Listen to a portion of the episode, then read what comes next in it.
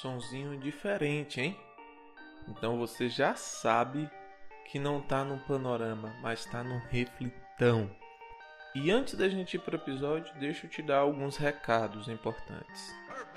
Nós estamos com o Instagram, Atos242podcast, segue lá. Eu tô mudando a estrutura do podcast, a estrutura de episódios.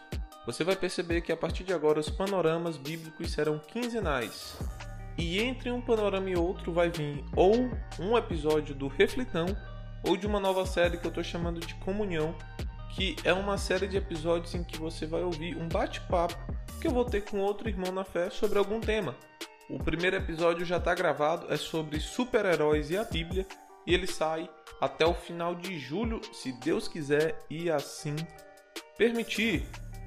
O episódio de hoje do Reflitão é sobre dívidas.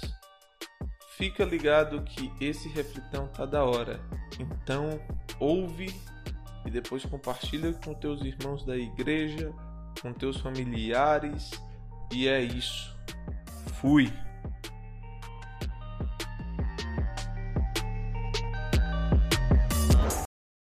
Você já emprestou dinheiro a alguém e ficou no prejuízo?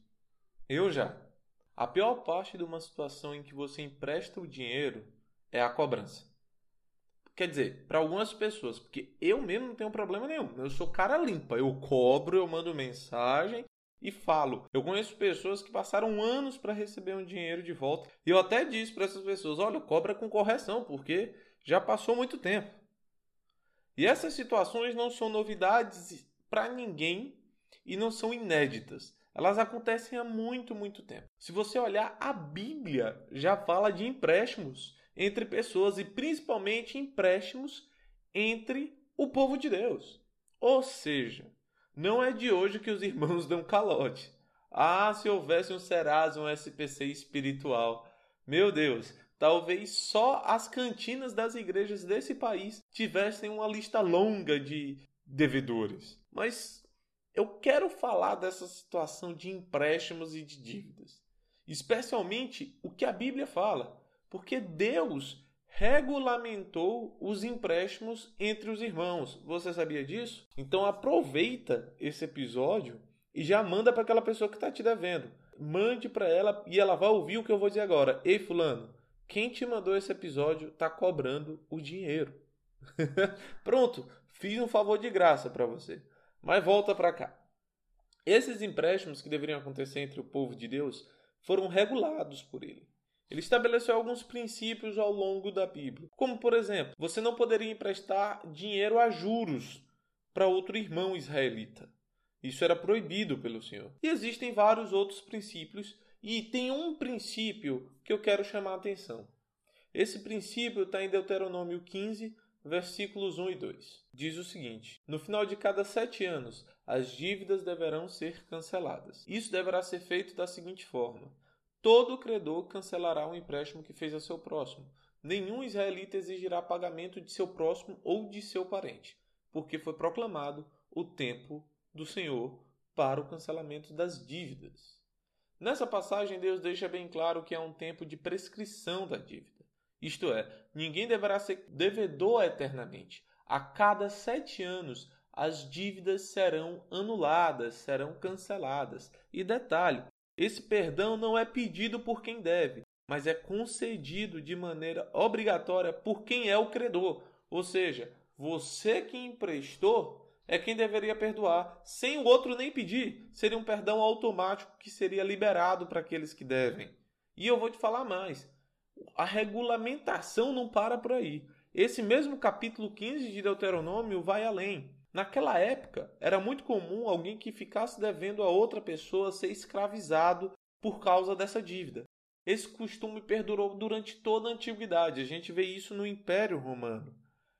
E aqui, o Senhor vai regulamentar até essa escravidão. E ele fala que os escravos por dívidas, ou seja, aqueles que foram escravizados porque estavam devendo a alguém, também deveriam ser perdoados a cada sete anos. Olha os versículos 12 ao 15 desse capítulo. Diz o seguinte: Se o seu compatriota hebreu, homem ou mulher, vender-se a você e servi-lo seis anos, no sétimo ano dê-lhe a liberdade. E quando o fizer, não o mande embora de mãos vazias.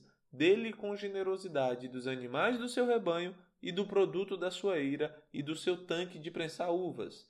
Dê-lhe conforme a bênção que o Senhor, o seu Deus, lhe tem dado.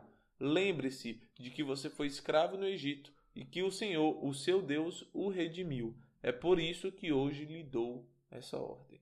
Deus explica essas ordens. Ele dá o porquê ele está mandando você libertar o escravo, claro, isso para o israelita, e por que perdoar a dívida.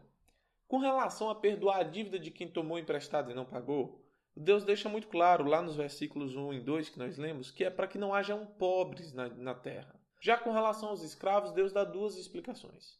A primeira está no versículo 18 que Deus diz: Você já teve lucro suficiente. Você já, já, já se aproveitou demais dessa situação. A dívida já foi paga.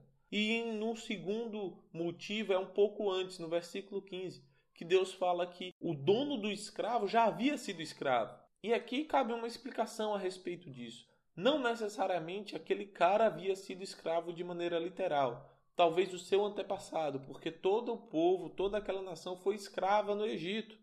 Então Deus está dizendo: olha, você, além de já ter tirado bastante proveito da dívida ter sido paga, lembre-se que você conhece o gosto amargo da escravidão.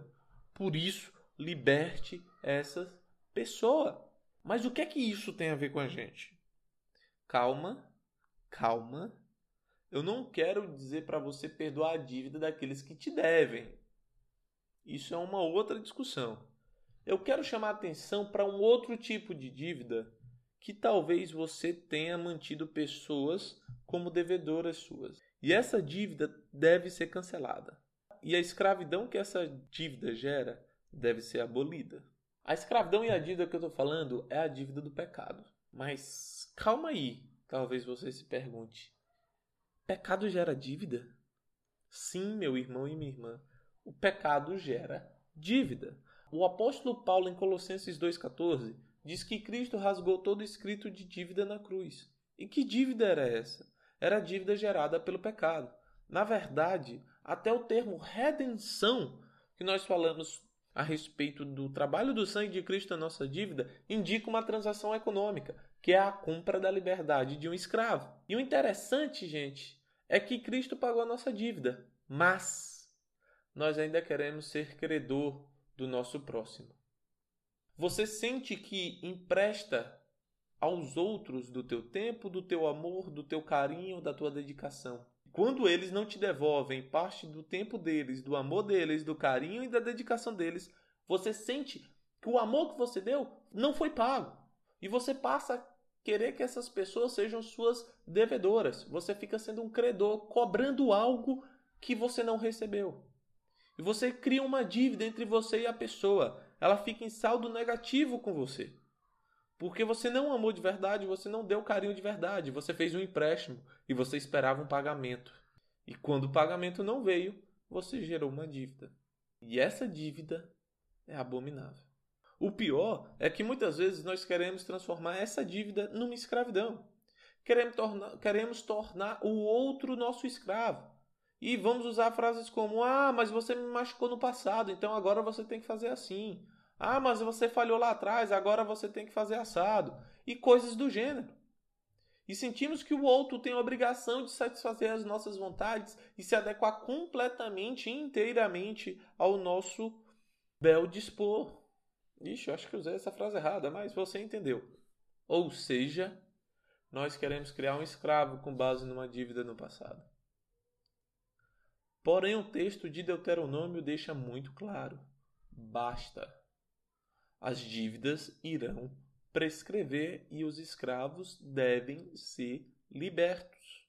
E você precisa abolir essas dívidas e libertar esses escravos. E como a gente libera alguém de uma dívida? Perdoando. E por que eu devo perdoar? Talvez você se pergunte. Eu esperava receber amor, eu esperava receber carinho. Afinal, um relacionamento não é construído com base nisso. Eu dei a minha parte e não recebi de volta. Ele realmente me deve, ou ela realmente me deve. Calma. Deuteronômio 15, que foi o que nós lemos, deixa muito claro que você já foi escravo. que você já teve uma dívida e que por isso você deve libertar os outros. Afinal, você conhece bem o gosto amargo da escravidão. E lembre-se: o que você cobra de alguém pode ser justamente o que você deve a outro. O nosso Senhor Jesus Cristo usa uma metáfora a respeito da dívida e do perdão em Mateus capítulo 18, dos versículos 23 ao 35. Ele conta uma parábola de um servo que devia uma quantia impagável ao seu senhor e recebeu perdão. Porém, ele não estendeu dessa misericórdia e desse perdão ao seu conservo, que lhe devia uma quantia muito menor. E ele lança esse conservo na prisão. Quando o seu senhor descobre essa situação, ele vai e executa juízo sobre esse servo. E essa parábola termina assim.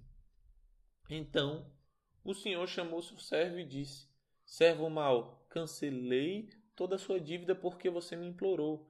Você não deveria ter tido misericórdia do seu conservo como eu tive de você?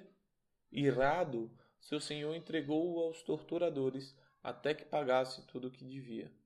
Assim também lhes fará meu Pai Celestial, se cada um de vocês não perdoar de coração a seu irmão.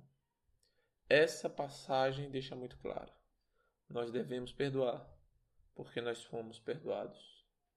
Nós não podemos reter ninguém como escravo, como devedor, ou fazer que nem esse servo dessa parábola, entregar aos torturadores. Nós não podemos fazer isso. Sabe por quê? Porque a palavra fala que você é quem deve. Você devia a Deus e Cristo pagou. Mas mesmo assim você ainda tem uma dívida. Olha o que, é que a palavra fala em Romanos 13, 8. Não devam nada a ninguém a não ser o amor de uns pelos outros porque aquele que ama seu próximo tem cumprido a lei. Olha o que a palavra está dizendo. Não deva nada a ninguém, a não ser o amor. Você começa devedor. Como você vai cobrar alguém? Por fim, lembre-se da declaração de Jesus em Lucas 4, versículos 18 e 19, que ao citar o profeta Isaías disse: O Espírito do Senhor está sobre mim, porque ele me ungiu para pregar boas novas aos pobres. Ele me enviou para proclamar liberdade aos presos e recuperação da vista aos cegos, para libertar os oprimidos e proclamar o ano da graça do Senhor.